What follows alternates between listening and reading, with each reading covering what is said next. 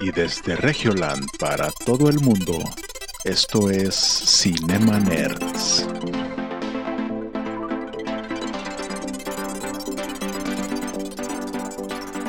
Bienvenidos a Cinema Nerds, el podcast en donde hablamos de películas, series y videojuegos.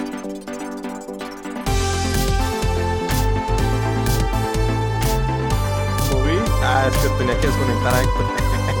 ya funcionó. Pues bienvenidos al episodio número 163, 166 de Cinema Nerds. Ahora Ojalá, sí, el sí, sí. episodio número 166. Este no es el episodio perdido, simplemente nos perdimos una semana, por obviamente porque pues ya en este mundo eh, lo más normal es que no haya luz. O sea, ya en México ya es como que Lo más normal. no hay, no hay luz. Ah, pues eso es, el- eso es México, es de cuenta el tercer mundo. Estamos viviendo el tercer mundo en su máxima expresión, ¿no? Ahora no hay agua. Sí. No, no, o- bueno, no, pero ya dijeron que va a haber agua de sobra. O sea, nos va a sobrar ¿Quién agua. sabe, eh? ¿Quién No, sabe? ¿de, de dónde chingas la vamos a Tengo sacar? miedo. ¿Quién sabe? Pero nos, va, pero nos va a sobrar.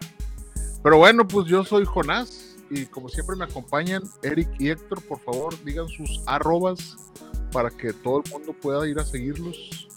Y yo soy Lobo López. Ah, no, cierto, ese no es. no, este. No, ese es otro güey. No, eh, yo soy Cine Connector. Ahí en. Embajador de Cinepla. Ah, sí, eh, sí lo vimos. Ahí Sí, está. sí, es lo que... Es lo que nada más que Eric diga su arroba y ya comenzamos de- primerito con Cinépolis. Y mi arroba es arroba Eric Waffle. Y me pueden seguir. No estoy patrocinado todavía, pero Cinemex, aquí hay un puesto. Ah, nada más te digo, aquí eh, este sí, sí, podcast es imparcial. Ahí me pueden encontrar como arroba Jonas Bain o como arroba Xochitl Galvez en, otra, en cualquier otra plataforma que no sea Twitter. O como Pero el no. Lancer lirical, o cómo era. Sí, es que no me acuerdo cómo se llama ese güey. Pero sí, sí, es, eh, como ese güey también. y pues no, pues estamos acá de manteles largos porque ya salió por fin el episodio donde Héctor Ah, hace sí. su, Prohibido de Héctor, sí, sí, sí. su debut magistral en el reality de Cinepolis. Donde hago los prohibidos. ¿Sacaste, ¿Sacaste los prohibidos realmente? Sí, saqué el cobre. No, la verdad estuvo, estuvo muy chido. La verdad sí estuvo buena la experiencia. Se, o sea, la verdad se lo perdieron ustedes, hubieran estado, la verdad. Sí, sí. Sí, sí, sí, sí. Ya, cuando, ya, ya cuando te vi con esos tirantes, yo dije, no mames, yo no hubiera cabido en ese pinche outfit. Se habían Yo- reventado a la chingada. Yo, yo, yo no hubiera ca- yo, yo, yo no hubiera cabido, yo no hubiera podido ver las fotos porque si el, el, reto, el reto está chido. Sí. Ahí para que vayan a- al canal, al YouTube de Cinépolis, eh, búsquenlo como el episodio 3. Los otros, otros episodios no importan porque son Ciudad de México y Guadalajara. Esos güeyes dan asco, güey. O sea, de X, X esas personas, pero los de Monterrey es el episodio número 3. Sí, no, la verdad, la verdad, la neta, fue el episodio que, que estuvo más chido. O sea, no es porque haya yo participado ni nada. Pero la neta, sí, o sea, el, el- el- las dinámicas, los, todos los retos estuvieron chidos. Salvo que, pues, spoiler alert, pues me eliminaron en la primera ronda. Sí. No, hombre, no me digas eso. Apenas, voy- apenas yo voy en la mitad en donde que dije, no mames, tengo toda la esperanza en que Héctor estuve en Dubai, pero ya estuvieras en Dubai ahorita. Ya estuviera en Dubai No, ahorita y pues, pues no, no. No, regresé con joroba ni con arena. Oye, no, pero, pero qué chido, o sea, se veía buena la producción y todo, o sea, sí, sí le Eh, pusieron sí, billete. Por ahí vi que había mucho personaje ahí regio en tu, en, en, tu- en el episodio donde estás tú. Eh, Sí. Incluso había, había unos hermanos, ¿no? Ahí también, como que compitiendo. Sí, había unos hermanos, este, yo creo que también querían que estuviéramos nosotros para ahí darnos en la madre, yo creo. O sea, Sí, sí, yo, yo- yo creo que si yo también hubiera ido, nos hubieran puesto en equipos diferentes. sí, Y no- obviamente hubiera acabado contigo totalmente, güey. sí. Pues de qué eran los retos. Yo no alcancé a ver los retos, digo, apenas est- estoy poniéndome al día, pero eran, o sea, veo los trailers, pero no alcancé a ver los retos. ¿Qué hacían? Sí, no, pues digo, pues verlo completo dura 40 minutos el episodio y pues el, el- la temática era de película de miedo, o sea, esta saga de Insidious o La Noche del Demonio, que pues para muchos creo que es, es una película que les ha gustado, al parecer, o sea, es una película que ya tiene ratito desde el 2010. 2010 o 2011 creo. Y la neta tiene, sí tiene buena historia, o sea, eh, y, y salen los mismos personajes de, de hace, del 2010, o sea, siguen, están estos personajes. Y pues ahora que salió esta nueva película que se llama eh, Insidious, La Puerta Roja, pues ya es la conclusión de esta saga de, de Insidious. Ve- ven como lentamente va metiendo el sponsor ahí de que y por Ah. 99 y pesos pues puedes ver en Cinépolis, pues, Oye, es- es- eso fue lo que me sorprendió, o sea, porque del reality como quiera está vendido, o sea, tiene vendido como que, Claro. oye, este episodio lo vamos a hacer de Insidious, ¿no? Y trataba de esta, y, y- y salen ahí los, los actores, de hecho, eh, Sí. ahí presentando, ¿no? También de que para que vean el Sí, reto estuvo Cinépolis, y bueno, de es que "Ah, salió esta, madre". la señora de los gritos, la que le dicen la reina de los gritos, esta Lynn Shane, y no por otra cosa de más que de susto, Ah, este, así le dicen, pero pues así le dicen, ¿verdad? No, no, no. Ah, es Ni una lo señora ya grande. Ni lo mande Dios Ah, que uno, ok. que Es uno una ande señora ya averiguando, grande, que uno ande averiguando. Pero esta señora pues ha, ha salido en varias, o sea, en varias producciones, en varias películas de, de miedo, o sea, es una es una actriz de miedo, o sea, de, de películas de miedo y Ajá. lo hace bastante bien, o sea, actúa bastante bien. Este, la verdad se lo recomiendo si tienen oportunidad, a mí me, me- me ha gustado la 1, la Insidious la primerita y Ajá. la Insidious la cuarta. Entonces, pues por ahí si tienen chance, creo que están, unas están en, en Netflix, otras están en, HBO. Entonces, Están, pues, rep- por ahí- están repartidas, creo, creo que Sí, mitad están y mitad, pero sí. Pero sí las puedes ver todas en streaming. Sí, yo las tuve que ver porque pues te trataba, se trataba de eso la, la dinámica, o sea, te preguntaban cosas, entonces tenías que saber exactamente qué, qué había pasado en toda la saga. Entonces sí, sí estuvo bueno, o sea, estuvo entretenido. Y pues sí salí ahí bastante con buenas experiencias y pues nuevas amistades. Qué chido, güey. eh. Qué chido. No, no, no. O sea, Cinema Nerds presente en Cinépolis. Esperemos que, eh, obviamente, si Cinemex hace una carrera de botargas, podamos ver a una abejita, a, a Eric vestido de abejita compi- compitiendo en esa carrera, ¿no? O sea, O de Pokémon. Ah, de un Pikachu. de un Charizard o, de, o- o no sé, güey. Yo, yo, yo me he visto de ese el que está acostado dormido, ¿cómo se llama, güey? Snorlax. Un pinche Snorlac, güey. Tú, tú serías un Snorlax, Eric sería un Pikachu y yo sería un Psyduck o algo así, güey. ¿no? No, pero muchas felicidades, güey, para que vayan a ver el episodio de Cinépolis, para que etiqueten ahí a Cinemanerds, para que etiqueten a Héctor, para que... Sí, Y pues... Está a- pues, a- disponible en YouTube, ¿verdad? sí, ya- ya Está en YouTube disponible. ahí, Cinépolis, y en, en la cuenta de Cinépolis, y ahí luego les va a salir el capítulo 3. Y pues en teoría hay dos regios vivos todavía que están participando y que pasaron a la semifinal, Que entonces pasaron en la Ah, semifinal. pues hay que apoyar a, a los regios, obviamente, pues porque los de Ciudad de México y los de Guadalajara obviamente los odiamos totalmente, o sea, Sí. Digo, cada, capítulo tiene su propia temática, entonces, pues están chidos, pero siento que el de nosotros estuvo mucho mejor. Oye, ya. y el día de producción fue todo un día literal. Se la la- lanzaron desde la mañanita, ¿no? Sí, fueron dos días así de producción de, de- desde la madrugada, casi, casi 6 de la mañana, hasta que anocheció. Bueno, ese día, el primer día sí fue largo, fue hasta... Yo llegué a la casa como a las 2 de la mañana. Fue todo el día. Hostia, no. Sí, sí fue todo el día, porque se ve como si lo hubieran hecho durante varios días, pero no, es en poquito tiempo hicieron mucho. Wow. Sí. No, sí, estuvo pesado y pues, pues ni modo, así, así es esta, esta fama que nos tocó. Sí, no, no, está bien. O sea, yo, yo, yo, yo dije, Sí. qué bueno, que, qué bueno y que Héctor nos habla todavía que quiso hacer el podcast hoy, porque ya a partir de hoy es completamente famoso. Dije, no, pues, no voy a decir, oye, pasada, pues, de, de transfiérame unos 500 cada quien y ya hacemos el podcast y la chingada, ¿no? Fueron mis cinco Oh. minutos de fama nada más. porque pues ni- se preguntan por qué la vez pasada no hicimos episodio. Bueno, pues no fue por Héctor, se me fue la luz. Ah, Pero, pero fue una teoría, fue una teoría que salió por ahí. Sí, había, hab- había muchas teorías, sobre todo hasta una teoría de que yo iba a pelear con Ibai en la velada 3. No, tampoco falso totalmente. Ah, también lo estuvo lo de la velada en internet, ahí estuve entrándome estuvo chisme. muy bueno, eh. Estuvo muy bueno. La velada yo creo que estuvo muy bien. Felicidades a, a- a Rivers, a Sammy Rivera, que le robaron obviamente la primera pelea. Sí, Sí, se la robaron, se le pasaron de lanza.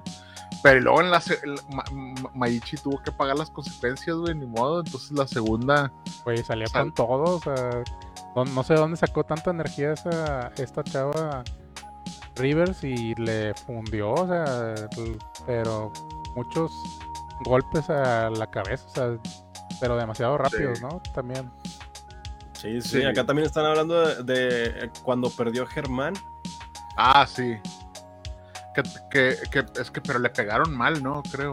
Y le pegaron en la Ah, sí, nuca. sí, sí. Sí, le, lo le- desorientaron. le- le dieron un golpe conejo. Es que, es que la verdad es que uno no podría esperar a lo mejor demasiado una pelea como profesional, porque Claro. pues, finalmente son streamers que sí se, se rompieron la madre durante cuatro años, cuatro meses entrenando, pero pues había ciertas cosas que dices, bueno, güey, pues simplemente en una pelea profesional nunca hubieran dejado pelear a, a Rivers dos veces en una noche, o sea, de eso sí, peleas tres rounds y acabas muerto, güey, o sea, honestamente pelear tres minutos es una chinga, entonces Sí.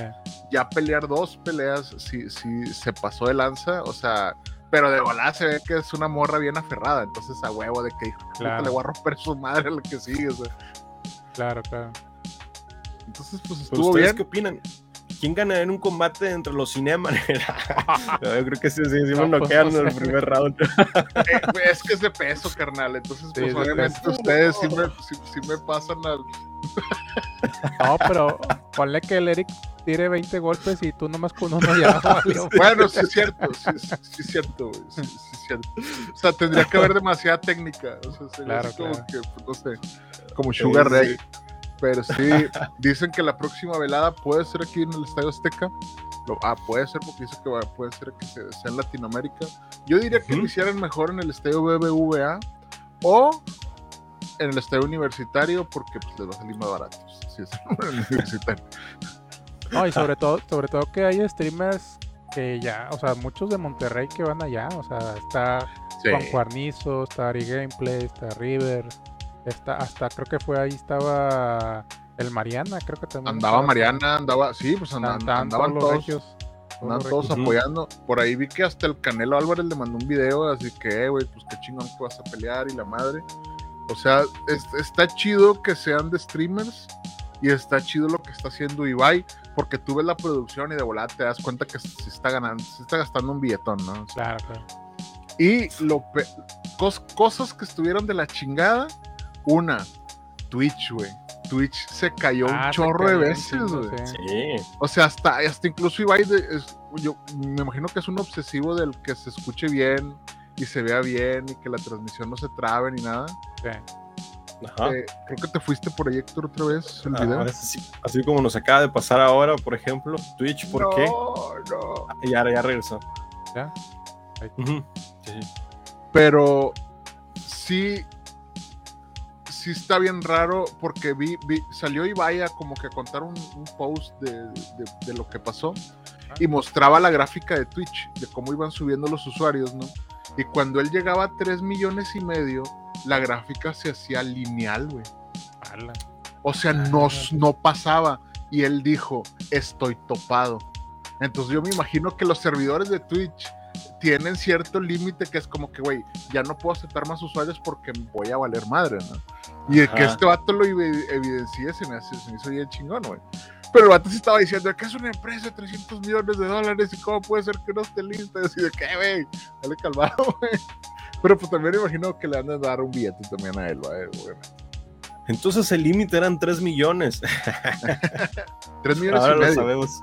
3 millones y medio, sí, o sea, y sí, y, y está muy raro, güey, porque tú puedes ver un stream y tú puedes ir viendo cómo se van conectando los usuarios y va subiendo la curva, ¿no?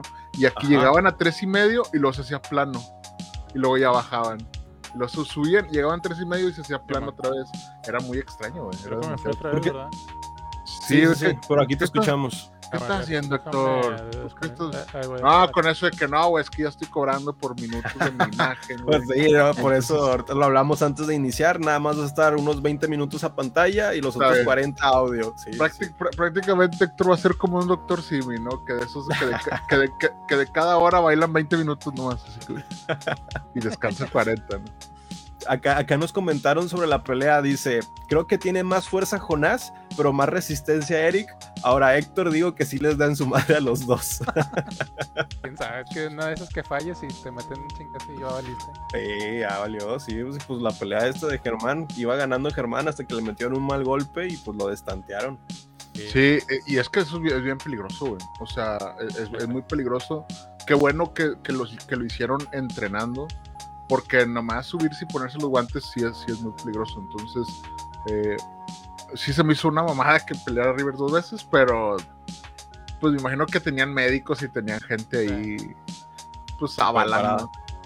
Y la verdad es que en la primera pelea, güey, pues Marina le quedó wanga. O sea, realmente Rivers fue la que soltó todo y conectó más. Pero bueno, Ajá. pues, pues me imagino que tenían que ganar ciertos españoles, ¿verdad? También, o sea, pues están en España, güey, en un estadio en Ya España. Pues ta- también no claro. puedes decir, ay, güey, vinieron los mexicanos y le rompieron la madre a todos, ¿no? Pues, no, güey, o sea, Eric, pásame el- de nuevo el link de mi cámara. please. Ahí va, ahí va. Ah, sí, porque acá también te desconectas. Sí. Y pues eso fue la velada. Esto es Cinépolis. Tenemos más noticias. Yo tengo una noticia, pero no sé si dárselas de una vez. A ver. Y a ver. Ah, A siempre ver. dices con una noticia triste. A ver. Yo también tengo Una- una noticia triste. Bueno, la, no- la noticia triste. A ver, déjame ver si tengo una noticia triste. Permíteme un segundo. Que no se pierda esa bonita costumbre. Sí. Es que esta sí es una noticia triste, pero es una noticia triste para mí. Pero no sé Ah. si para ustedes. Ahí les va. A ver. ¿Saben quién es James Wan? Sí, James claro, Wan es, el, que- es, el, El- es el que ha hecho estas películas las de de miedo, eh, este- estas Ah, ya. películas de terror, ¿no? El detalle es que dice que desde hace cinco años está trabajando en, la peli- en una película que se llama La llamada de Cthulhu. O sea, él está Ah. trabajando en una historia de Lovecraft y lo más probable es que muy pronto veamos la historia de la llamada de Cthulhu adaptada por dirigida por James Wan y dice que va a ser una trilogía así como está dividido la historia de, de Cthulhu, ¿no? Y entonces, ¿por qué es triste para mí? Porque yo no creo que sea la persona indicada para llevar esta historia a la pantalla. Porque pues Sí. está Mike Flanagan, está Guillermo el Toro, está... es- Mm. ot- pero bueno, pues creo que al parecer le tocó a él. Y lo único que dijo fue, ya hay un guion. Como que Ajá. nomás está esperando ahí que, que salgan los dineros para anunciarla. Y pues es una historia, es una noticia feliz, pero quién sabe cómo vaya a estar. O sea, espero, espero que bien, espero que, no sé. Por eso hay que hacer review bombing de los Cinemanes. Están Sí, pues, invocando para calificarla mal. Es Para que se le den a Guillermo del Toro. Es que también hay que ver, o sea, el tipo de director que es, o sea, como es director especializado en miedo, en terror, pues no sabemos su alcance en otros tipos de películas. Aunque este se ve más de misterio, sci-fi y, algo de terror, pero pues no sé, Jonas. A lo mejor sí puede hacer un buen papel. Es que. Ah, yo creo que sí, güey. Yo, yo creo que sí. Pero Guillermo el Toro ha querido obviamente. siempre adaptar las montañas de la locura de Lovecraft.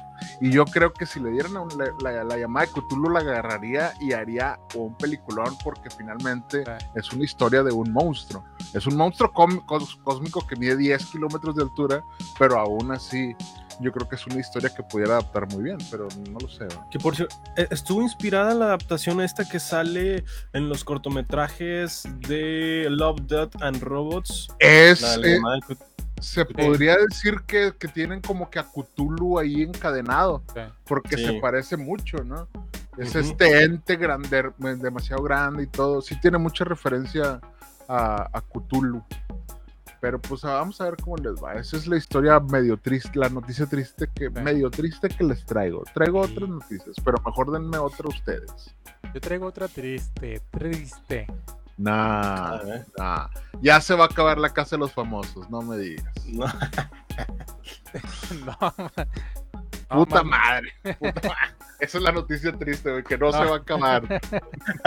La noticia triste es que es todo un fraude. Ya sabemos que todo está arreglado. ¿Qué? ¿Y eso? Que Wendy va a ganar. Ah, ¿Qué? ¿Me estás diciendo que todos los realities están escritos y ya? claro. Entonces, ¿en el tuyo también estaba algo escrito, Héctor? Estabas, Ah, estabas ojo, des- ojito Yo ahí. estabas vi- destinado yo a perder. todos los guiones. Yo vi ahí los guiones. Y- Y- Ah, está bien. me- me- me- me- me- mejor no digas nada porque estoy seguro que firmaste papeles y ese tipo de cosas. No voy a hacer, no Ah, voy a pues hacer. ahorita ya. ya no, ya. Pues ya que.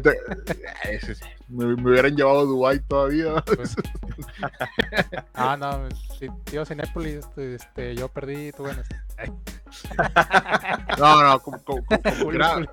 co- como quiera aquí estamos, tío Cinepolis. ¿no? Aquí está el Héctor, aquí está. pues, podemos ir con Gaby Mesa cuando tú nos digas, eh, sin problema. Oye, no, pero, pero ¿cuál es la noticia triste? No, la noticia triste es que, pues sí está triste, o sea, ya se nos, se nos está yendo personajes. Y otro personajazo que se nos va es ni más ni, más, ni menos que el ganador del Oscar por Pequeña Miss Sunshine, que es Alan Arkin, que se nos fue hace un par de Ah, días. se murió. Pues ni modo, se nos fue este, este señorón de, de tantas películas y pues la más reconocida que es la de Manos de Tijera. Edward Este, Scissorhands. Edward Scissorhands. Sí, sí. Y pues él también sale en Bo, Bojack Horseman y creo que el método Kominsky, por ahí es de, algo de lo más reciente. Pero pues sí, el joven Manos de Tijera fue el esplendoroso, esplendorosa actuación de, esta- de este gran actor y que se nos ha ido en, esto, en estos días. Chale. No, pues ni pedo, güey. Pues, pues, lo, lo bueno es que al final la vida sigue. Sí. Por ejemplo, hay más muertos, pero uno que ya no va a ser un muerto es Bad Bunny. ¿Qué? Porque Ay, no más. Retrasaron indefinidamente. O sea, porque al parecer se bajó de la película Ah. que iba a ser del muerto Bad Bunny, ¿no? Eh, Eh, ¿ya vieron, Gracias, vieron, vieron? Continuidad. Sí, continuidad. Y eso que no hay guion aquí. Seguimos subiendo de no. nivel, seguimos subiendo de nivel nosotros bien cabronadamente. Pero sí, no, es, esta era una notita rápida que traía y que, por ejemplo, ya Bad Bunny ya no va a interpretar al muerto. Y Entonces, pues, pues ni modo. Al parecer, al parecer el conejito malo como que está perdiendo vuelo, así como Peso Pluma también está perdiendo vuelo. Entonces no sabemos quién pueda llegar. Puede ser que llegue el grupo Frontera, el grupo o que Wendy Guevara saque una canción y destrone todas las listas de Spotify, no lo sabemos. Sí, probablemente sí. Oye, sí, el, Sí, peso, sí. el peso pluma ya está agarrando de bajada ya, ¿no? O sea, O sea, es, es que hay, nosotros tenemos, tu- te voy a te voy a dar un consejo, Héctor, ahora que ya tienes una persona famosa, reconocida, y es una persona que lo más probable es que te empiezan a pedir fotos en cualquier lugar, esto es efímero, carnal. Disfrútalo, disfrútalo porque puede durar muy poco. güey. eso sí. Ya ves, ya ves, Peso Pluma fue a, a- a- al Tonight Show y ahorita, ¿dónde está Peso Pluma? Ah, no se crea, no, Ah. creo que sacó una- que- que- creo que creo que sacó una rola. Creo que sacó una, una rola nueva, ¿no? Pero, pero no, dicen que, o sea, pues obviamente pues las reproducciones empiezan a bajar y hay otros artistas y pues además el gremio de la música sí es un gremio como que está, está medio de la chingada también, ¿no? Sí, sí, sí. Pero bueno. Eric, ¿qué nos cuentas Hola, tú. Eric? Nada más un paréntesis con peso pluma. Es que por alguna extraña razón empezó a seguir a los usuarios en Twitter. ¿Qué? Por eso, si vas en este momento y no sigues a peso pluma, tal vez te dé un, fo- un follow. O, o un, follow. O un follow. Lo descubriremos. Pero hay que Sí. pasar a las notas buenas. Y es que no, sé- no sé si vieron que esta semana salió el anunciado que nadie lo esperaba, pero fue una gran sorpresa, el anime de Harley Quinn, en cual pues se presenta con Ah, un sí. estilo completamente del género Isekai, que es este género donde son personajes envueltos en mundos fantásticos, salen de la normalidad y vuelven, entran en estos mundos fantásticos, como la categoría de Art Sword Online, que es otro anime, o los que conocemos como Alicia en el País de las Maravillas, las Crónicas de Narnia, que de esto hablaremos más adelante, que ahí tiene unas notas ahí que uff, la Greta Wilbeck. Pero esto no, va enca- o sea, esto no va encaminado al reinicio del mundo de DC, simplemente es un anime que se va a hacer un, aparte que está relacionado eh, con, bueno, James Gunn y Peter Safran no están relacionados con esto, pero se anunció que Eri Osada, el director jefe de animación de Jujutsu Kaisen, que es un famoso anime, dirigirá Suicide Squad Isekai. Y eh, aquí están los, los que se encargarán de la escritura. El early trailer presentado muestra visuales en 2D muy, de muy buena calidad, o sea, ese tipo de, de, de calidad en, no sé, me recordó a los de Attack on Titan, no sé por qué.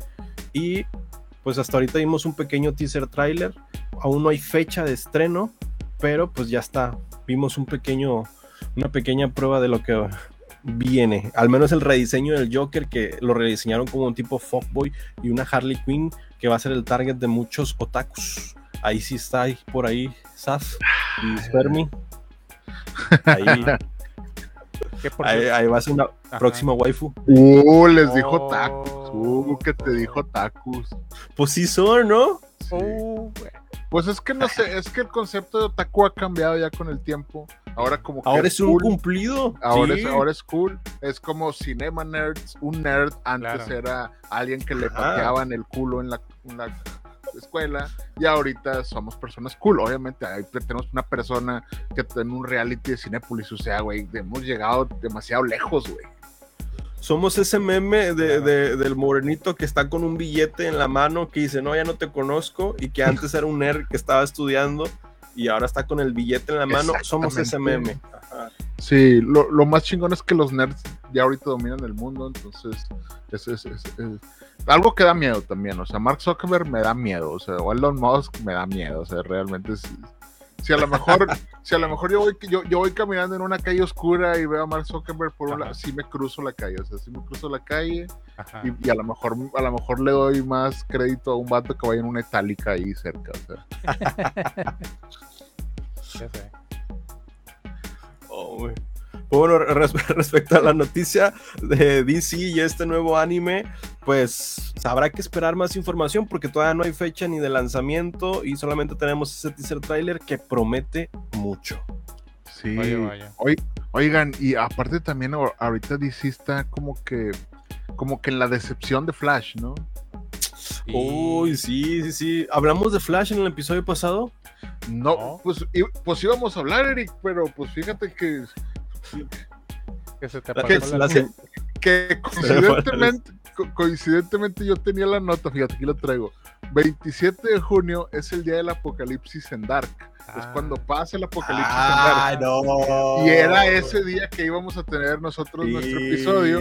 Y por un apocalipsis no pudimos tener ese episodio porque pues, no había luz y tal. Yo, Pues "No, sí la se, chingada, cumpli- aquí sí está". se, sí se cumplió, güey.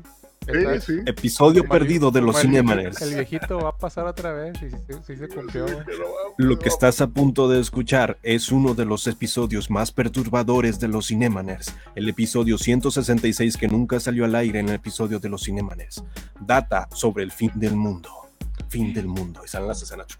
Ay, no, ay, no, que, que, ay, no. Y luego sale este clip de Jonás diciendo esto. Pero bueno, ya continuamos. Pero sí, sí, o sea, viene el fin del mundo. Bella Ramsey se enojó. Ah, no, este ya- esto, esta nota ya no la voy a decir, perdón. Perdón. La- Es que este era por el, el- el- era en Ah. junio, Ajá. entonces era como que todavía el mes del Pride, ese tipo de cosas. Es que Be- Bella Ramsey se está enojando. Pues ya estamos en julio. Adiós al mes del Sí. Prime. a la chingada todo eso, ya quitamos los arcoíris aquí como Ah, ya. todas las marcas, como todas las marcas del mundo. Sí, claro. Sí, Está mi bandera para romperla. O sea, está, eh, eh, está bien mal eso, güey. O sea, todas las marcas de que no, sí, güey, soy tu compa nomás en junio. sí, mames, güey, güey. de mama, güey. Oh, no. Pero no, No, es que, es que eh, esta nota la traía porque a Bella Ramsey la, creo que la, está nominando, creo que a los, em- a los Emmys. ¿Qué? o a- a- a- no me acuerdo Ah. la- dónde la están nominando, pero el detalle es que la nominan como mejor actriz. Y ella ahorita pues está considerando, ella es que, por- ahí viene la confusión, porque no Eh, es, eh, ah, eh. es, es el detalle que no, este no- quieren que la encasillen en, como una actriz, ¿no? O, o- o dice que por qué no hay un tipo de nominación que no sean no binarias, ¿no? Pero pues Ajá. imagínate si, si ponemos a, a- a- No, pues va a ser un... Por si hay un desmadre en los Oscars, ¿verdad? Sí. sí, no- Pero... Ajá. Pero pues es que el detalle es su, es su sentir y pues yo creo que es válido que te sientas así. Pero Ajá. pues finalmente sí está, a lo mejor ha de ser muy incómodo que digas, "Oye, es que está nominada como mejor actriz. Y así como que, ok, pero no me considero una actriz. O sea, es- ese es el detalle, ¿no? Ay. Pero pues eh, creo que cabrón. ir- ir- irá cambiando esto con el con el paso del tiempo o no. Ajá. Yo creo Sí. que no. Yo creo que se No, no tiene sé. que adaptar. No sé.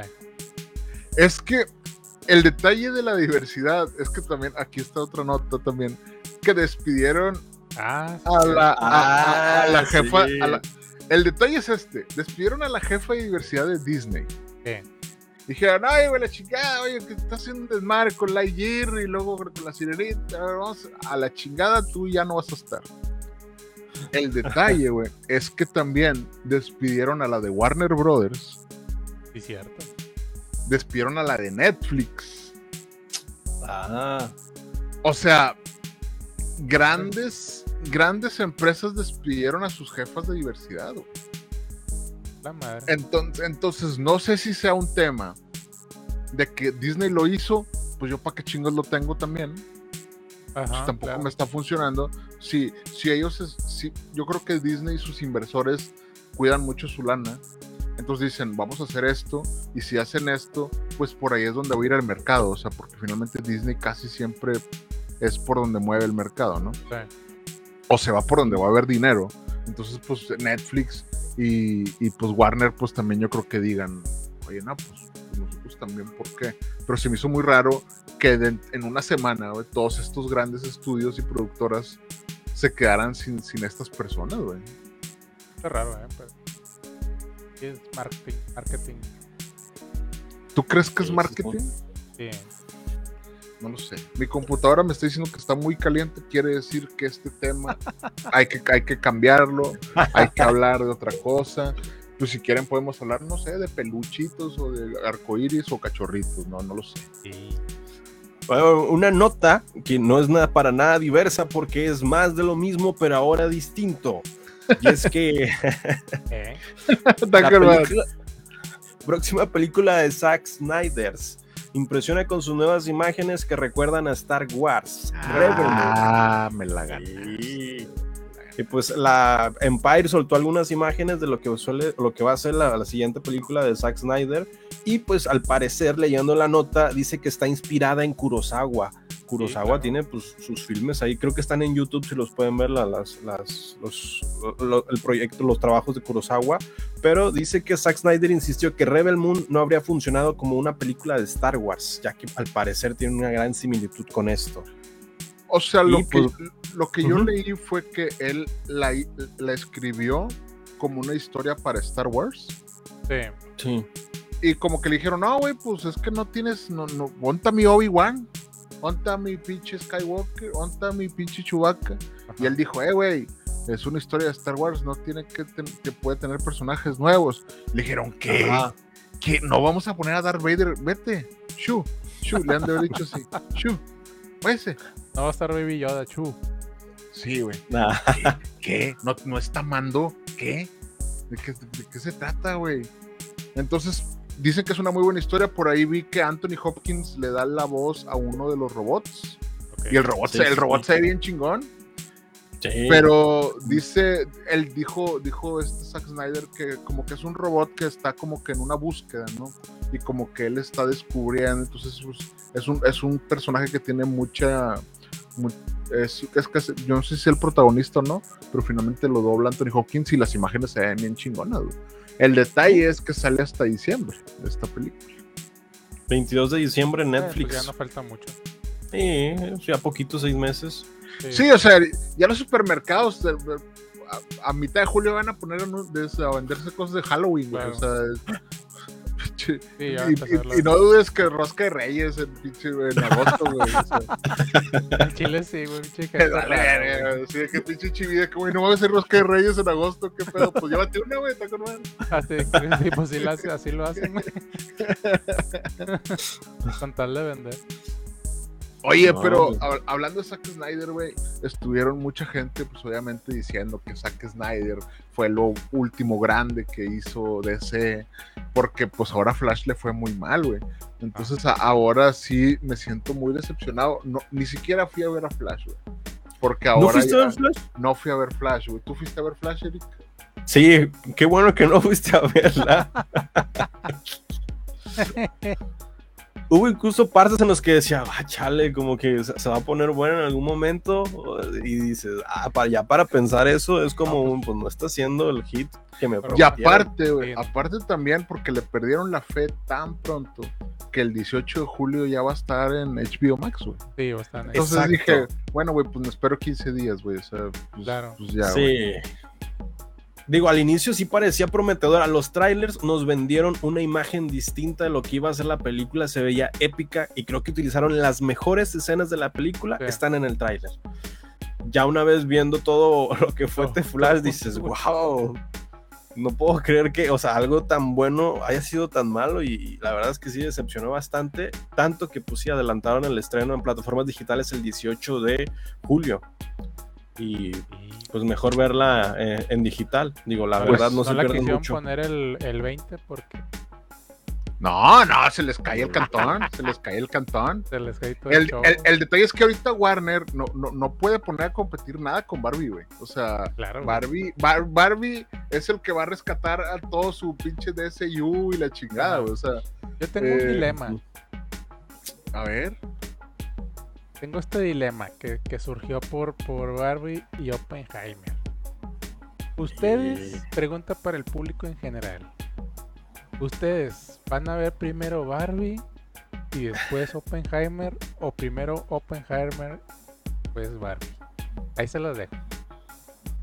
Es que el, el- el detalle es que tienes que ver primero Oppenheimer para entender la de Barbie, güey. Porque es históricamente primero, primero la bomba atómica y luego, ya, luego ya existe Mattel, güey. Entonces, pues tienes que tener orden. crono- Si no vas a decir, eh, qué pedo, Ryan Gosling, qué pedo, no, no, no, no lo entiendo, güey. Yo creo, no sé. Es que, es que creo que dijo Christopher Nolan que iba a haber una explosión, pero una explosión color rosa, güey. Entonces no sé, güey. Ah, no, ¿En serio? Ay, sería demasiado, sí. No, no, no. Ahí, ahí te va. Ahí te va. La, la- la nota que yo traía sobre Oppenheimer es que dicen que la gente al salir del cine sale devastada. güey. Salen mudos, güey. Que, es, que prácticamente lo están considerando una película de terror, güey.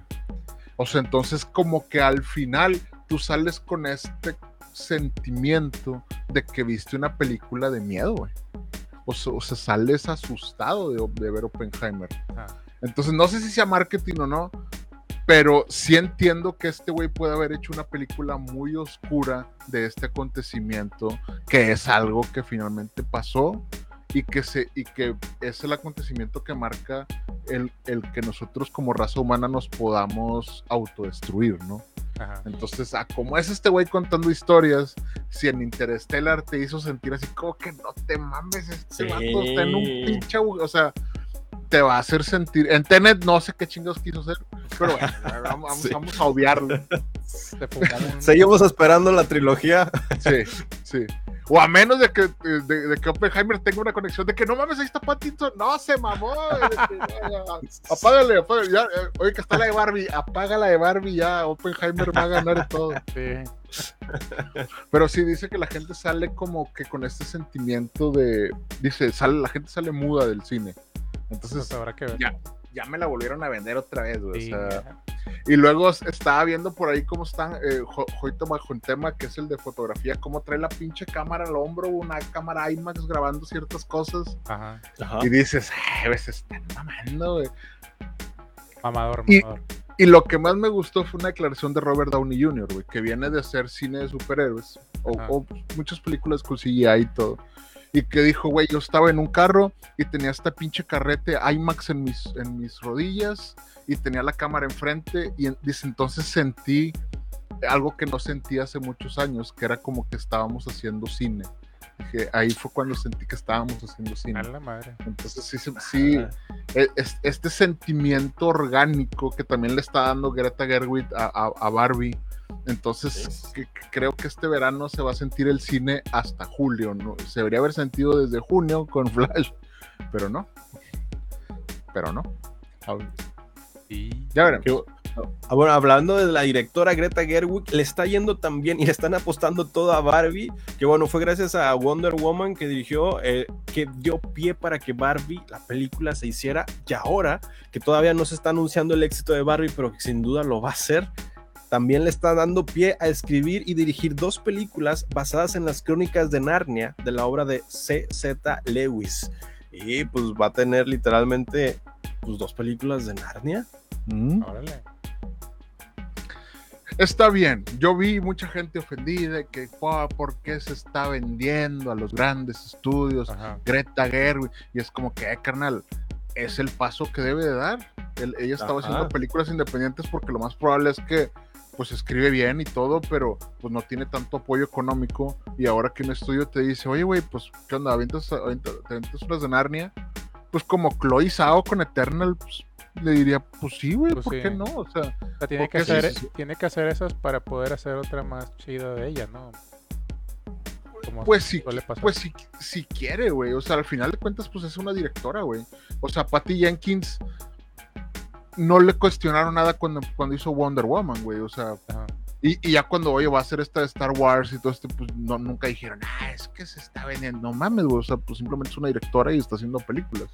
Nah. Christopher Nolan se fue a Universal a hacer Oppenheimer y estaba haciendo en Warner un montón de cosas. O sea, ¿por qué los vatos tienen permitido hacer películas de estudio y ahora que es una morra que es, es que está traicionando, que es independiente, güey? No mames, pues. pues va a James Gunn también con Sí. Guardianes de la Galaxia Volumen 3 y Peacemaker. Sí. Sí, o sea, eh, yo creo que es, ah, es que la gente siempre encuentre el ángulo en el cual se va a ofender, que es, ahora Greta Gerwig va a hacer películas cristianas. Porque si es, si es Luis que escribió pues Narnia, güey, es cristiano, o sea, pues, y, y Aslan literal es, es Jesucristo, o sea, Es, Sí. es el Mesías, es Jesús, sí.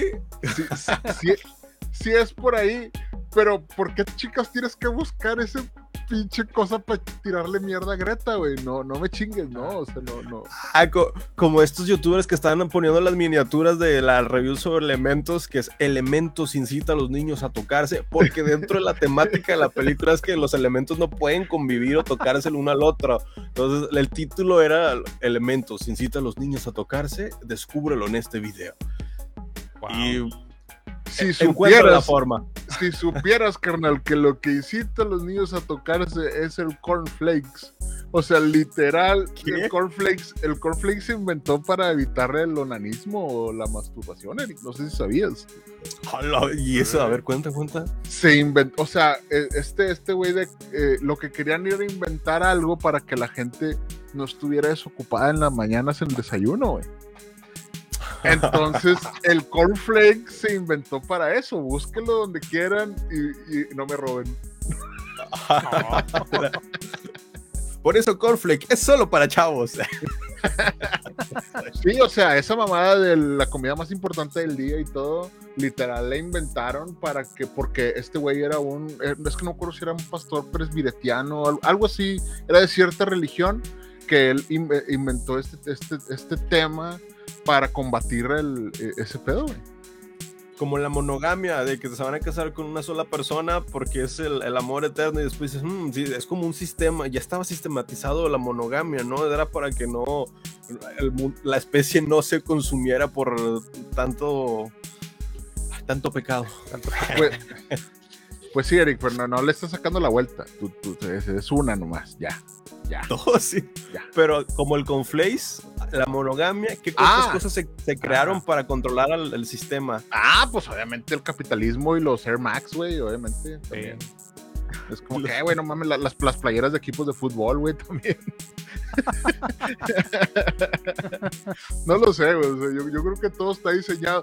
La escuela, simplemente la escuela, la universidad, que dicen que una universidad lo único que te hace ver es que tú puedes estar diligentemente yendo a un lugar ciertas horas y te puedes estar sentado en ese lugar haciendo algo, que es tú eres un capital, ¿no? Prácticamente eres, eres un, un- eres, eres alguien, en el momento que tú terminas la universidad, tú eres alguien que puede ser funcional en el sistema capitalista. Y eso está bien triste, güey. Sí, está triste.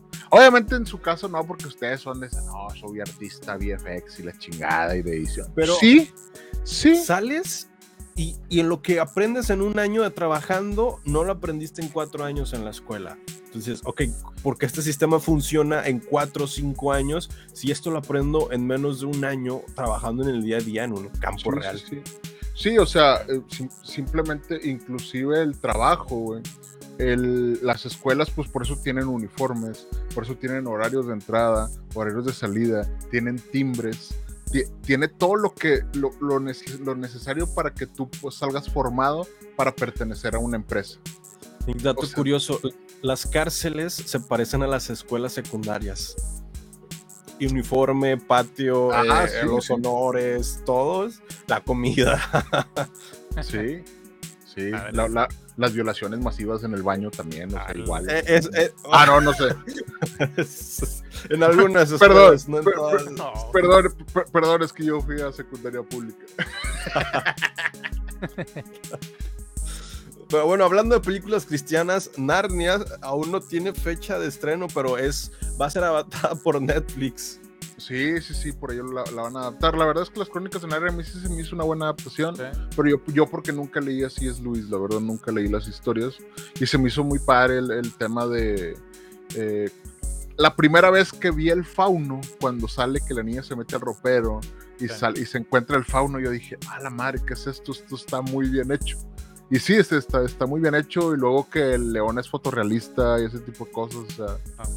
Está... Cuando los efectos eran muy buenos. Lo de hace poquito sacaron el meme de Piratas del Caribe con este villano. Eso lo hacían en 2008, 2009 y Sí. se ve mejor que lo que estamos viendo ahora.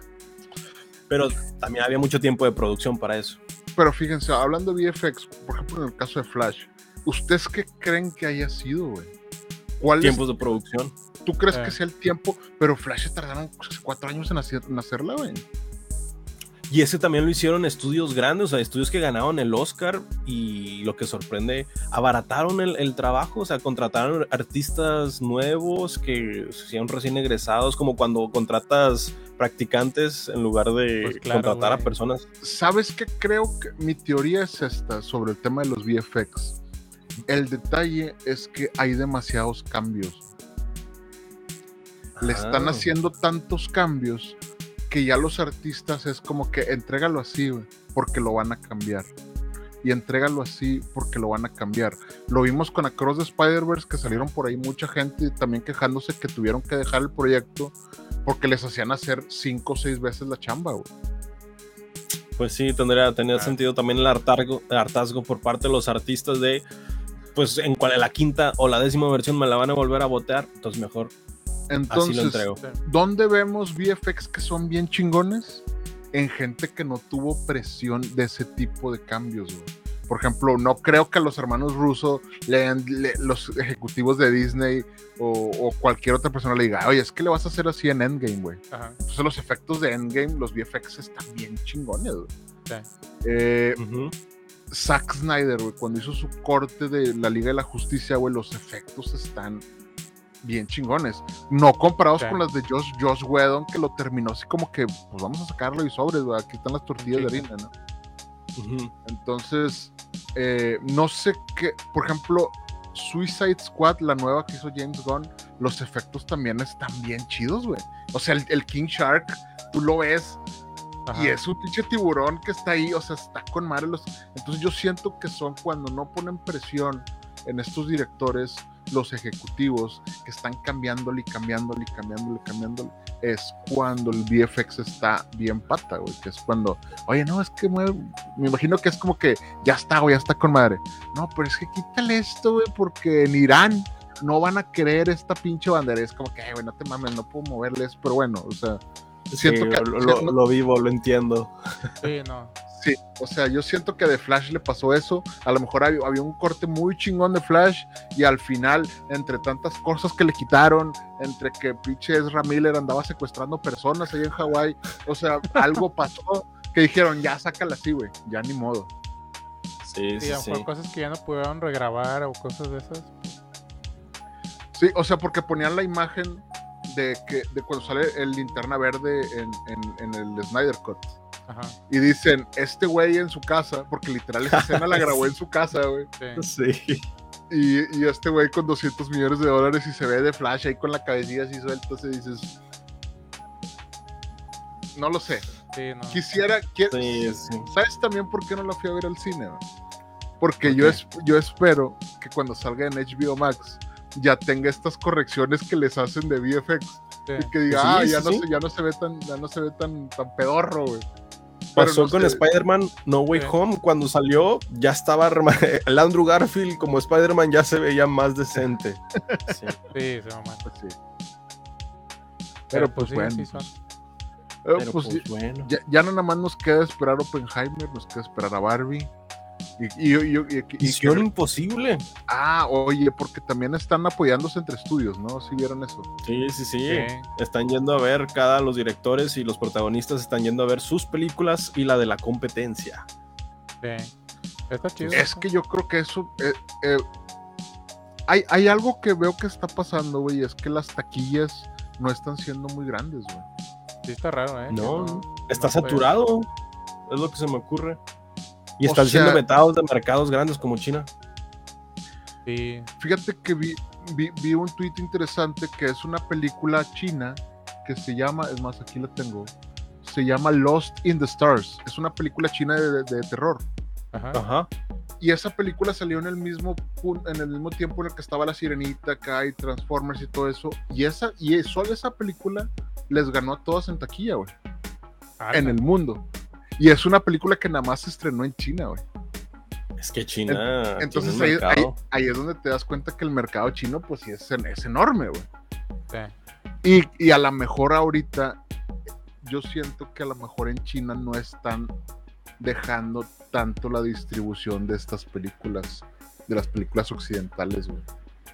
Entonces, por eso, es. por eso todos están de que, no, es que le fue bien mal a The Flash, y le fue bien mal a La Sirenita, y le fue... Pero, por ejemplo, Indiana Jones le está yendo con madre ahorita, güey. Pues no, también, también está también, eh. decayendo la taquilla. Según yo, nomás como que hizo la tarea, pero no sorprendió así como que, ay, Ah, Indiana es que, es que como yo, yo leí que en el opening, el- en, el, en el fin de semana le fue muy bien, yo dije, pues le está yendo con madre, güey. No, no Digo, tanto. pues les va bien, la- el en el opening les va bien, pero ya después de ahí que se mantengan, ahí es el problema. Sí, exacto. Pues lo- lo- 130 millones la recaudación. los, los únicos que les fue con madre fue a Transformers, güey, que esos güeyes sí recaudaron con madre, güey. o Sí. sea. Dice aquí en la nota, la película recaudó apenas 60 millones, la de Indiana Jones, en Estados Unidos y 70 millones a nivel internacional, elevando la quinta y última entrega de la taquilla global a la franquicia histórica 130 millones en su estreno de tres días. Y, y supuestamente costó 300 millones hacer esta película, entonces no llevan ni la mitad, bueno, sí, poquito más de la mitad. Ajá. Es que también, güey, siento que están inflando mucho los costos, güey. O sea, Sí. cuando hay 200, 220 millones de dólares de Flash y lo ves los VFX y es de que neta te gastaste eso, güey, no creo, güey, o sea... Hay escenarios que se repiten, reciclan cosas, lo de la sirenita todo parecía en un solo escenario, o sea, en un solo escenario grande y, y reconstruido y dices, en eso se gastaron el dinero. Sí está, raro, güey. Y bueno, pues no sé, a lo mejor se están preparando para la, la huelga porque dicen que va a haber huelga de actores también, pero todavía Sí, no, sí. espero que to- espero que no, pero pues, pues quién sabe. quién sabe. Y es que fueron a ver esta película al cine, alguien la fue a ver. ¿Cuál? como eh, la de Indiana Jones. Yo no, ¿tú fuiste? No, Sí, yo- sí, sí. Como la que estaban hablando de Kraken y Sirena y está haciendo un tren en el cual agarran las plantillas de las imágenes de los trailers de Kraken y Sirenas y les ponen diálogos que no van. Y se- Ah. igual puedes poner lo que quieras porque nadie ve la película y nadie está seguro de lo que dicen. Y es que eh, hasta ahorita, bueno, de Kraken y Sirenas, paréntesis, ha sido el peor estreno para DreamWorks y una de las películas con menos recaudación Ajá. de toda la historia de DreamWorks. Entonces, esta se supone que iba a ser la competencia directa con la Sirenita y resulta que, pues a nivel de taquilla no está tan, buena. Y las personas que he visto en redes que han ido a verla dicen que a la mitad, o sea, ya solamente soportan hasta la mitad de la película y la otra mitad es un poquito insoportable. En cuestiones como me pasó con Indiana Jones que dura la película más de dos horas. Aquí tengo, aquí tengo la duración de la película. Esto en Rotten Tomatoes de Indiana Jones tiene una aceptación del 69% por parte de la crítica con 334 reviews y por parte de la audiencia sí les está gustando con un 88% de aceptación con más de 5000 reviews. Pero lo que a mí me sorprendió no fue la historia, no fue la trama, fue la, la duración, 2 horas 24 minutos. Y yo para las dos horas ya estaba de, que, ay, mi espalda, no, pues sí, ya, ya se siente que estoy llegando a los 30. Ajá. No, pues sí, está, está cansado de ver esta película. Y hay algo que dices durante toda la película, ¿se va a poner mejor? Pero como duda genuina de que en algún momento se va a poner mejor, algo mejor va a pasar, o es algo muy lineal durante toda la película que sucede lo mismo. Y se nota el cambio del tiempo en los personajes, en la historia, Sí, pues, el Henry Ford de que, oh, hay que correr por nuestras vidas. y dices, no manches, señor. No se ve Oiga, hombre de acción. Oiga, le- así, honest- ho- honestamente, sí, correr, sí, sí, sí debe correr por su vida, o ya mejor dígale, no, ya, ya me llevo la verga, ah, aquí voy a quedar. Este, eh, ma- me- malamente me dio risa. Me dio risa. Es que hay un video, güey, no sé si lo han visto, es, es un video del temblor, y está Ajá. temblando, y están unas señoras en una casa con una abuelita, y le dicen, muévase, nana, hay que salir, hay que salir. Y la señora dice, no, déjenme, ya me morí. Ay, no, Ay, qué feo. Entonces, ¿por qué Harrison Ford no haría eso con su personaje? De que no, ya, déjenme, güey. Sí, ya, morí, güey. Yo, yo ya no, yo ya no soy para andar corriendo aquí con, la, con el látigo, güey. O sea, Es que la- las escenas con Henrison Ford se ven, uh, se ven cansadas. Y no es que está haciendo mucho, sino que simplemente él está cansado. Entonces, durante toda la escena se ve cansado. Ya, obviamente, hay marometas y hay gente que dices, ah, ese es el doble de acción.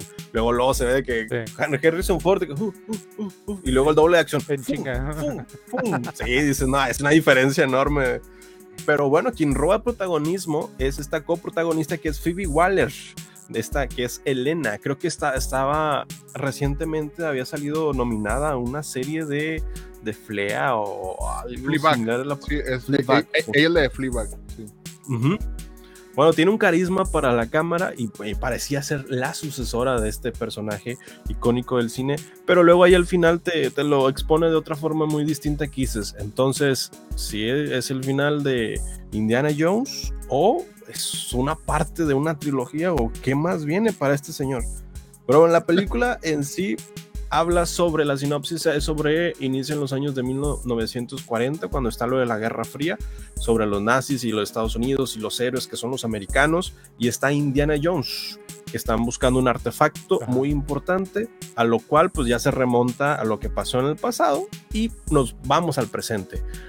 Y dentro de la historia es esta trama de cómo llegan a encontrar este dispositivo, eh, artefacto eh, de histórico importante de Arquímedes, el cual pues tiene gran relevancia en la historia y el cual te permite viajar a través del, tiempo y, el espacio. Entonces A la madre. es, toda esta O sinopsis sea, es de Tom ah, Raider bueno, este pedo, se convirtió en Tom Raider, Indiana Jones. Ajá. en algún momento sí te toma un tono fantástico, eh, a- aparte de que reciben, recibe disparos y no se muere Henrison fue este Indiana Jones en la película, Sí, pero güey. es que es un T-1000, güey, que lo mandaron al pasado, güey, vestido de Indiana Jones, güey. Sí. Pero bueno, la sinopsis te la pinta muy bien. Dices, es una sinopsis interesante. Están buscando el dial de destino. El dial del destino tiene la capacidad de viajar al pasado. Harrison Ford, pues ya es una persona mayor en el presente. Vemos una versión joven de Harrison Ford cuando estaba en su época dorada de películas. Y dices, bueno, van a ver, esto ya me interesó. Vamos a ir a ver qué tal.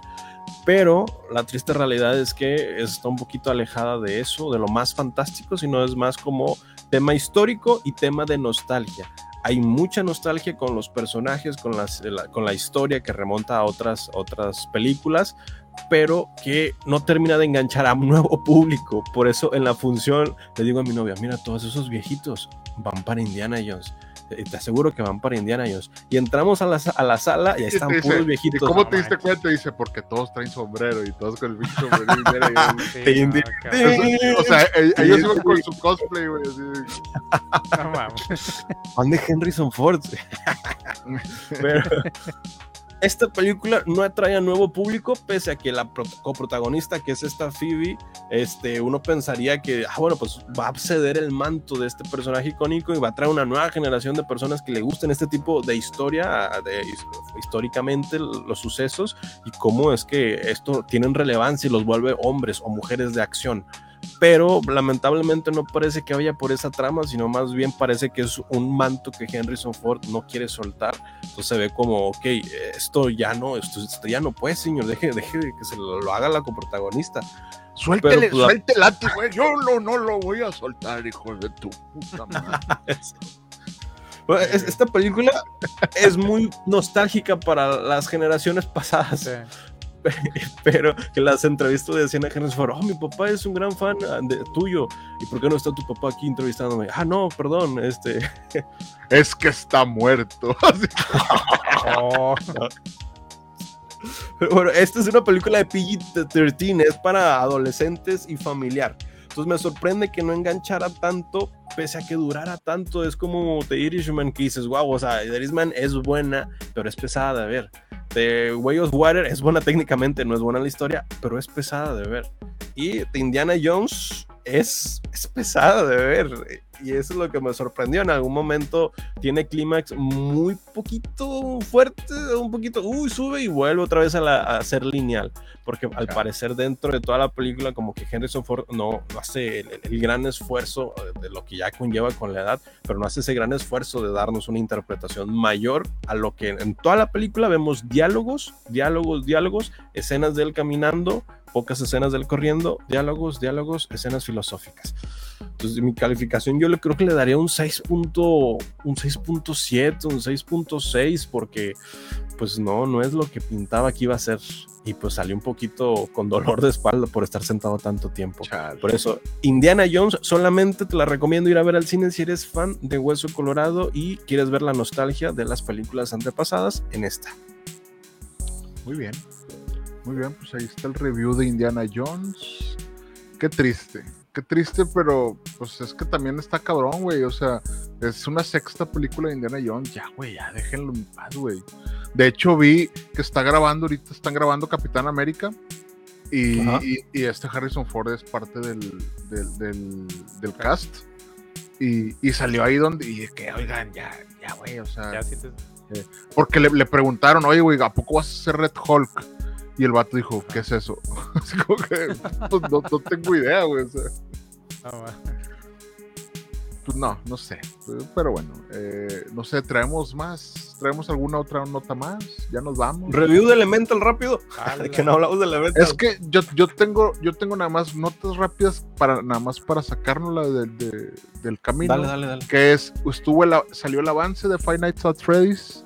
Se ve ah, chida se, ve interesante, pero la gente ya empezó de que es que tienen los ojos rojos y empezaron con sus mamadas de que nada, ya, cállense los hocico, honestamente ya. dejen que los niños disfruten Five Nights of Freddy's. Ya salió, salió, ah, no sé si vieron que presentaron un capítulo completo en Twitter de esta serie que se llama Silo. ¿De Apple TV? Que es de Apple TV. y, y lo raro es que Apple TV presentó todo el primer, el primer episodio lo puedes ver completo en Twitter. Y es una serie interesante, una serie de ciencia ficción. Es esta serie en la que todos viven en un silo, literal viven en un silo en un futuro distópico. y que les dicen que no pueden salir de este silo, ¿no?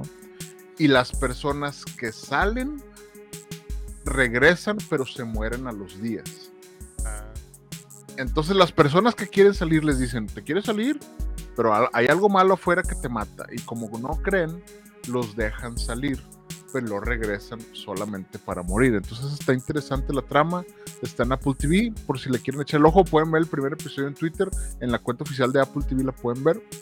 Y ya, y Boys Afraid, esta película con Joaquín Phoenix y Ari Aster, que se supone que es una peliculota, la- pues Ari Aster siempre hace muy buenas películas, pero nadie la peló en taquilla, nadie fue a verla.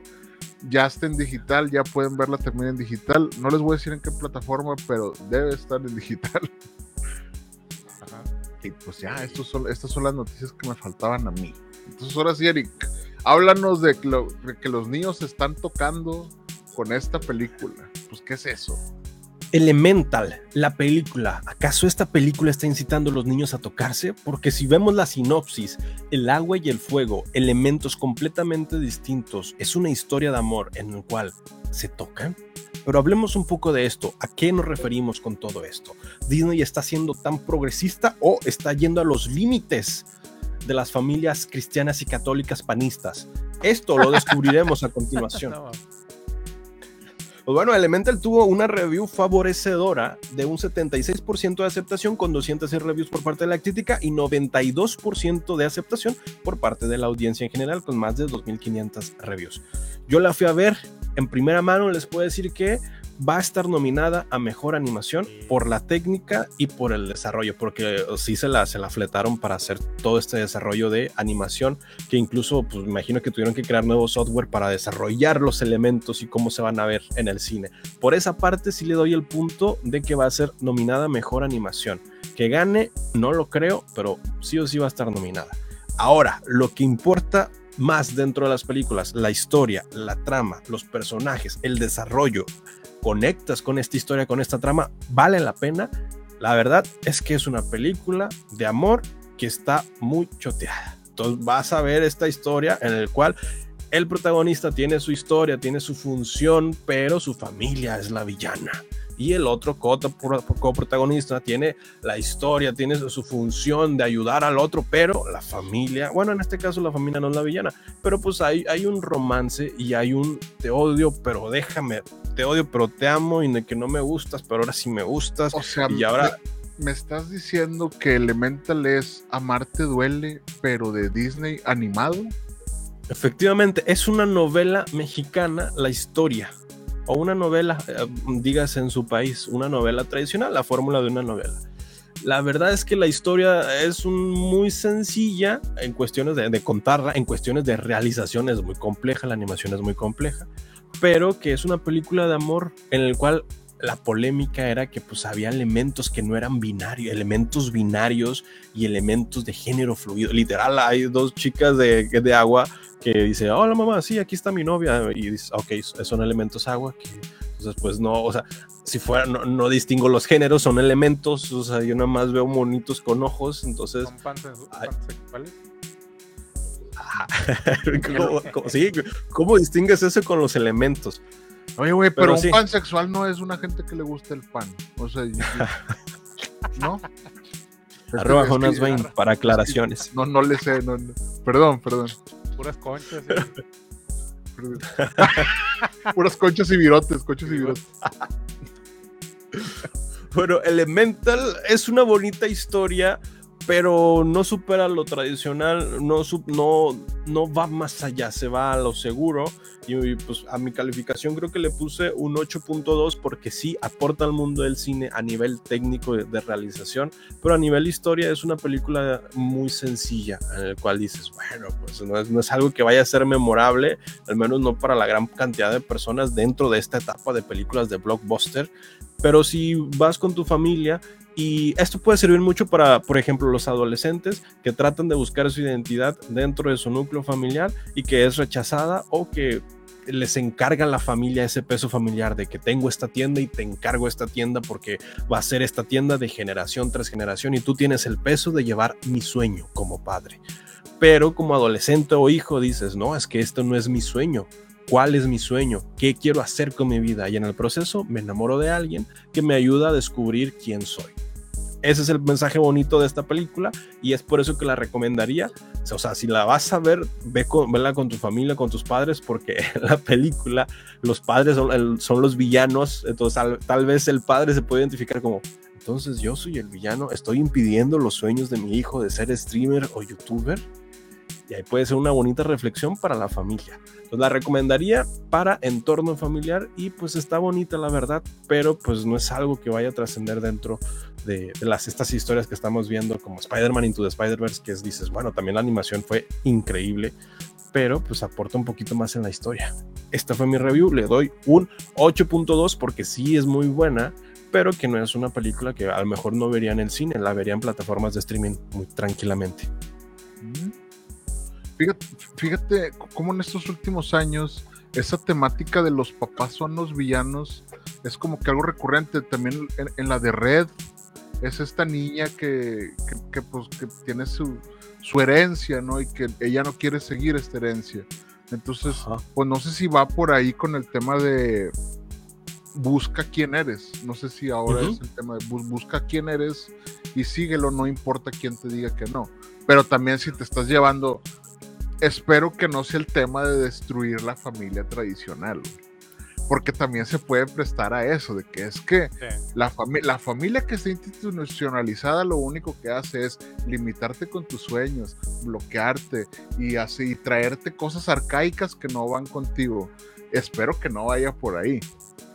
Espero. Pues es como un tipo de adoctrinamiento muy sutil. Es como cuando en los noventas eh, buscabas el príncipe azul o tú tenías la fantasía de tú ser el príncipe azul y, y las niñas buscaban a su príncipe azul. Y es que en las cuentos ya las princesas se encuentran a su príncipe y son felices para siempre. Pasan 20 años y el chacal ya ahí es, es un rufián y todo. Y dices, ah, este no es mi príncipe. Y luego el príncipe dice, princesa, pues ¿qué te pasó? Y ahí es donde se rompe esa idea pero algo así es muy sutil con ese adoctrinamiento de poco a poco va cambiando el, el sistema de las familias actuales, cuál pues va raro. a cambiar. Está raro, está raro que primero nos prepararan para la venida de los aliens y ahora nos están preparando para las familias que no son familias normales. No, no, está raro. Está, está, está... Hay familias normales, arroba con para aclaraciones. No, no, soy un viejo. No me roben. No, no, o sea, pero, pero sí, ah, como me lo platicas, y también te, y, hay varios ejemplos en los cuales es como que es que mira, tu familia sí es esto, pero te pueden estar diciendo cosas que no van con lo que tú puedas hacer. Y está muy chingón que el mensaje sea, tú puedes ser lo que tú quieras hacer, no importa que te digan lo contrario, sea quien sea, así sea tu familia. Y está bien chingón, pero el mundo real no es así desafortunadamente el mundo real no es que no es que tú quieras hacer lo que tú, o sea, bueno, bueno, a lo mejor los que viven en otro país puede ser, puede ser. pero Latinoamérica es, ah, tenías razón. Sí, pero ya sea, después de muchos golpes, sí. Sí, pero, pero pues qué, qué bonito que el mensaje vaya pues por ahí, ¿no? Vamos, sí, sí, vamos, sí. Vamos, vamos, vamos, a ver. Vamos a ver, espero que no le robe a Spider-Man. Spider-Man es el Oscar, pero. No, estaría ah. muy feo. Es muy buena la animación, es muy, muy buena, pero no, por favor, no. pues bueno. Héctor, ¿traemos algo más o ya nos vamos? Vámonos. Claro, porque ya hace hambre. Vámonos, vámonos. Sí, yo, sí. Yo, yo, traía una historia motivadora, pero ya es muy tarde. Mejor se las dejo para la próxima ah, semana. Bueno. Y ahora sí, ¿a quién le toca? ¿A ti, Héctor? Sí. Sí, ¿no? Ahora sí, vámonos. Y este fue el episodio 100, ¿qué? ¿66? 66. 66. 66 de los Cine MX, donde hablamos de Barbie, Oppenheimer y Elemental, Elemental y demás cosas de pansexuales y comen pan. no, ¿verdad? No, pero Arroba Conector para aclaraciones. Está con madre, porque lo único que eso es resalta nuestra ignorancia total sobre el tema, güey. O sea, no estamos siendo malos por ser malos. Simplemente somos ignorantes. Ah, güey, yo estoy bromeando, yo estoy bromeando. Arroba Cinemenes para aclaraciones generales. Sí. No, habla, hablamos de Indiana Jones también y pues igual de Cinépolis que te trae los combos los lunes. Wow, todos los combos lunes. Ah, Oye, Or, eh, te quería hacer una pregunta genuina, güey. ¿Cuánto completo, completas mucho con mil puntos de Cinépolis? Pues no sé, no, no, he, no, he, no, he, no he canjeado mis. No es, no, ah, no has ido a canjearlo. Y ya lo estás quemando aquí en vivo. No, no, no, o sea, es que para que sepan, obviamente les dan. Y sacas tu tarjeta de Cinemex. Sí, es que yo uso la de Payback de Cinemex. No, no, no, porque es parte del reality que, que, que te ponen mil puntos cuando empiezas. Y luego si pasas, si pasas de nivel te ponen otros dos mil puntos. O sea, tú como quieras, aunque te eliminen del concurso, Sí. te, te llevas algo en tu, de- por ser socio Cinépolis, güey. Entonces sí, Sí, está sí, chido. sí. Sí, no, no sé, todavía tendré que ir al cine a ver, a ver cuánto me alcanza, a ver si he perdido ahí. Sí, no, pues hay, hay, Oppen- hay, to- o- hay, y Barbie para que, pa que, lo, pa que lo logres con madres tú, güey. Sí, sí, sí. Bueno, ahora sí, perdón, perdón. Ya, adelante. Y pues nos vemos la próxima semana, cada martes a las 9 de la noche. Y nosotros nos puedes encontrar como Arroba Jonas Bain. Arroba Eric Waffle. y arroba CineConnect en todas las plataformas de que nos pueden agregar, como TikTok, Instagram, etcétera. Próximamente en threads. Ah, sí. Y pues nos puedes encontrar a nosotros como Cinemaners MX en Spotify, en Apple Podcast, YouTube, aquí en Facebook o en Twitter. Entonces, vemos la próxima semana y pues ahí nos vemos. Bye. Adiós. Nos vemos. Adiós. Hasta el próximo martes. Gracias por escucharnos. Búscanos en redes sociales como Cinema Nerds MX, en donde no solamente hablamos de cine, sino también de series y videojuegos. No olvides seguir este podcast, darle like y suscribirte. Gracias. Hasta la próxima.